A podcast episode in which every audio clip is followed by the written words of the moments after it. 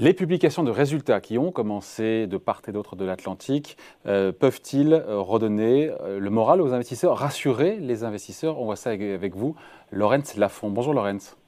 Bonjour David. Rédacteur en chef des publications de la lettre d'investissement Propos Utile. Qu'est-ce qu'on pense de... Ça a bien commencé, on a eu du, LVMH plutôt, plutôt bon en France, on a eu les banques, enfin, une banque américaine, JP Morgan.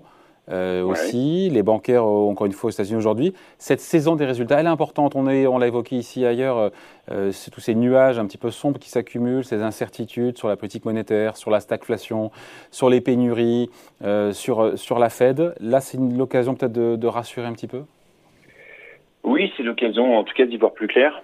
on sait que le, voilà, le consensus est, est élevé, parce qu'on est sur une année de rattrapage avec un effet de base favorable, une sorte de dynamique de reprise. Il faut comparer par euh, rapport à 2020, ça a du sens de comparer le troisième trimestre 2021 avec 2020, ou est-ce qu'il faut mieux comparer par rapport à 2019 Bon, euh, à partir du moment où on a pris euh, comme, comme base le troisième trimestre 2020, voilà, on attend, on attend 30%. Si on fait mieux, on sera. ça, 30%, c'est une moyenne, ça, hein ça on a, ouais, sur les, sur, les, sur les valeurs américaines du SP500, on attend 30% de croissance. Euh, ce sera 35 probablement, un petit peu plus comme d'habitude. Euh, voilà, c'est on parle, d'affaires, on parle de chiffre d'affaires ou des bénéfices? Non, des bénéfices, des bénéfices. Euh, l'important, c'est plus d'avoir une jauge que de se dire est-ce qu'il faut prendre 2019 ou 2020. De toute manière, on dépasse aussi 2019 maintenant d'une dizaine de pourcents. Donc voilà, le chiffre, le chiffre sera bon, ça fait aucun doute. Après, c'est ça sera historique, pardon, mais 30% d'hausse de bénéfices. Bah, encore une fois, après un trou d'air aussi sur 2020. Mais on, est sur des croissances historiques même on, est, oui, oui, on est sur, on est sur un épisode historique. Euh, sur le premier trimestre, on était à 50%, deuxième trimestre 90%, là on est à 30%, on fera mieux. Euh, C'est-à-dire qu'on fait trois trimestres de suite avec 30% de croissance, c'est euh, du jamais vu, si ce n'est depuis euh, le, le, rebond, la sortie de crise en, en 2008. De, et ça rattrape l'effondrement des bénéfices en 2020 largement Largement. Largement, et ça, c'était d'ailleurs ce qui était pas attendu en début d'année. On n'attendait pas un rebond aussi puissant, aussi fort. Et donc c'est pour ça que les marchés ont progressé euh, euh, depuis en 2021 parce qu'on est euh, on est au-delà des attentes. Il y a, un effet de rattrapage qui est évident quand vous coupez la consommation, le retour de la consommation se fait sentir. Mais il y a, y a aussi un effet sur la rentabilité parce que les entreprises craignaient le pire, elles se sont mises en quelque sorte en mode défensif elles ont réduit les coûts, donc vous avez un effet de ciseau très positif, avec des coûts euh, bas et euh, des revenus et des, qui, qui reviennent, euh, qui, qui, sont de retour. Et des coûts maîtrisés et des ventes qui flambent, effectivement, le cocktail est bon pour les bénéfices. Euh, quels sont les secteurs qu'on attend, qui, voilà, dont on attend des bons résultats ou qui pourraient décevoir? Bah alors c'est là où ce qui est intéressant, c'est que le, le, secteur qui a, qui, a, qui a plafonné, qui a, qui a sous-performé même récemment, c'est le secteur de la tech. Or, c'est le secteur où on attend le plus forte croissance. C'est le secteur euh, le plus où il y a eu le plus de relèvements au cours des dernières semaines. Euh, donc on peut, effectivement, la question étant de savoir si les investisseurs peuvent retrouver le moral, l'idée de retrouver le moral sur la technologie en tout cas, euh, ça peut se faire parce que euh, ça reste, quoi qu'il arrive, le secteur le plus dynamique. Euh, la hausse des taux a pesé sur le compartiment mais sur l'activité elle-même de la tech, il n'y a pas, il y a, pas d'effet. Si on parle des effets négatifs aujourd'hui, d'inflation, de, de coûts d'approvisionnement, des coûts de matières premières, c'est bien un secteur qui n'est pas directement touché à part sur le salaire, c'est la tech. Donc, euh, le secteur le plus attendu, c'est la technologie, et c'est là où finalement on peut avoir euh, un retour des investisseurs en se disant, voilà, c'est ok, on a on, on l'a délaissé récemment, mais euh, ça reste quand même le, le, secteur où quoi qu'il arrive, vous aurez des taux de croissance euh, très très attractifs.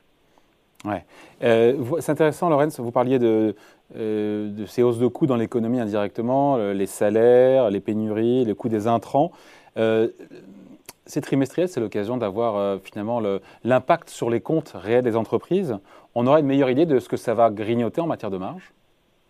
Ben, Je l'espère. Le, le, le, rôle des entreprises, c'est justement d'anticiper et d'éclaircir un petit peu ce qui se déroule actuellement sous nos yeux pour les investisseurs parce qu'au cours des dernières semaines, il n'y a pas eu vraiment d'avertissement de, de, la part des entreprises.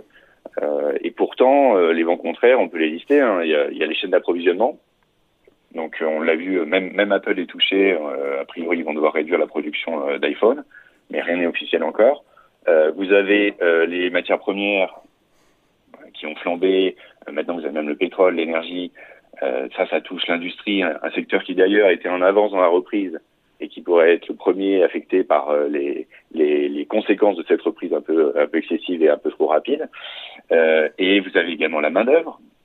alors ça, ça marche des deux côtés de l'Atlantique, aux États-Unis et en Europe. Euh, on a du mal à faire revenir les gens au, travail et euh, il y a besoin de, de, monter les salaires. Euh, FedEx a averti qu'ils étaient, ils étaient touchés, mais à part FedEx, assez peu d'entreprises ont évoqué le sujet. Et là, maintenant, ça va être, c'est l'occasion, c'est l'occasion d'en parler et, et peut-être de, de, de, jouer un peu la transparence sur sur bah, la fin de l'année et surtout 2022, parce que 2022, vous allez avoir une normalisation de la de la croissance on ne sera plus avec un effet de base incroyable qui fera afficher le taux de croissance de 30%, 40% sur les bénéfices. On sera plus sur des attentes de 7, 8%. Euh, si dans le même temps euh, vous avez encore euh, des problèmes sur l'approvisionnement et sur les matières premières ou sur la main d'œuvre, 7% la, la, marge d'erreur est pas loin. Donc donc oui, il faut il faut c'est l'occasion sur, sur ces secteurs-là et notamment l'industrie d'être beaucoup plus transparent sur sur l'impact des, de ces éléments actuellement et les sources potentielles de déception Parce que d'un côté, vous dites euh, croissance attendue pour les profits des boîtes du S&P 500 plus 30%, on pourrait avoir plus 35%. Donc logiquement, euh, bah voilà, c'est une, bonne nouvelle, c'est une surprise positive. Ça peut soutenir évidemment les marchés actions. Après, il euh, faut voir aussi sur les, voilà, sur les marges, au global aussi, si les marges ne seront pas fonctionner. Et s'il n'y a pas de mauvaise surprise. au global, est-ce que c'est l'occasion, encore une fois, de se rassurer? On revient au sujet, au point de départ, on est dans le sujet, mais on revient au point de départ. Est-ce que tout ça de matière à, rassurer au global. Et on ne peut pas parler de l'Europe aussi. L'Europe, on attend quoi? 20-30% de hausse des profits? On attend, on attend 50% en Europe. On a, on attend, on a, on a eu un, troisième trimestre 2020 qui était, qui était moins bon qu'aux États-Unis. Donc l'effet de base est encore plus favorable. Et euh, en Europe, vous avez un taux de croissance qui est attendu au-dessus de 50%. Euh, là encore, c'est vraiment euh, historique. Euh, vous évoquiez les, les, marges des entreprises. en Europe, on est sur des niveaux, là encore, jamais vu euh, depuis 20 euh, ans. Euh, on n'est pas loin de 15%. il faut, voir si c'est tenable. Si c'est tenable, parce que encore une fois, j'évoquais les, pressions sur, les salaires. Euh, vous allez avoir de plus en plus de revendications si les entreprises dévoilent de tels bénéfices. Euh, dans le contexte actuel, forcément, vous allez avoir une hausse du coût de la main d'œuvre. Euh, donc euh, sur, sur l'Europe, euh, comme sur les États-Unis, il faut les entreprises vont, vont, vont devoir communiquer et, et éclaircir le sujet. Alors, est-ce que ça peut donner le moral aux investisseurs? En tout cas, ça peut les aider à y voir plus clair et, et, à, à, mieux euh, anticiper 2022. Sachant que 2020, 2022, on, on démarre l'année avec des valorisations qui sont quand même encore assez élevées. Euh, je crois que le, le, SP se paye, enfin, le SP 500 se paye 22 fois les profits actuels et 20 et quelques l'année prochaine. C'est quand même haut. Euh, ça laisse pas non plus la marge, euh, beaucoup de marge à, une déception. Il faudra voir ce que nous diront les, les états-majors. les guidance, les, les, prévisions, encore une fois, s'ils en, donnent Oui, bah, c'est souvent le cas, c'est la prévision qui, qui prime sur, sur le, le trimestre en lui-même. Euh, vous évoquiez LMH, c'était très bon. Mais non, mais la tonalité du discours, s'il y a de la confiance, s'il y a de l'attentisme, si. Oui, ou s'il y a carrément de l'incertitude et une incapacité à se prononcer. Là, c'est le, le, scénario le, plus euh, défavorable. Allez, merci beaucoup. Explication, point de vue, analyse signé Laurence Lafont, rédacteur en chef de lettre d'investissement Propos Utile. Merci Laurence. Merci David, à bientôt.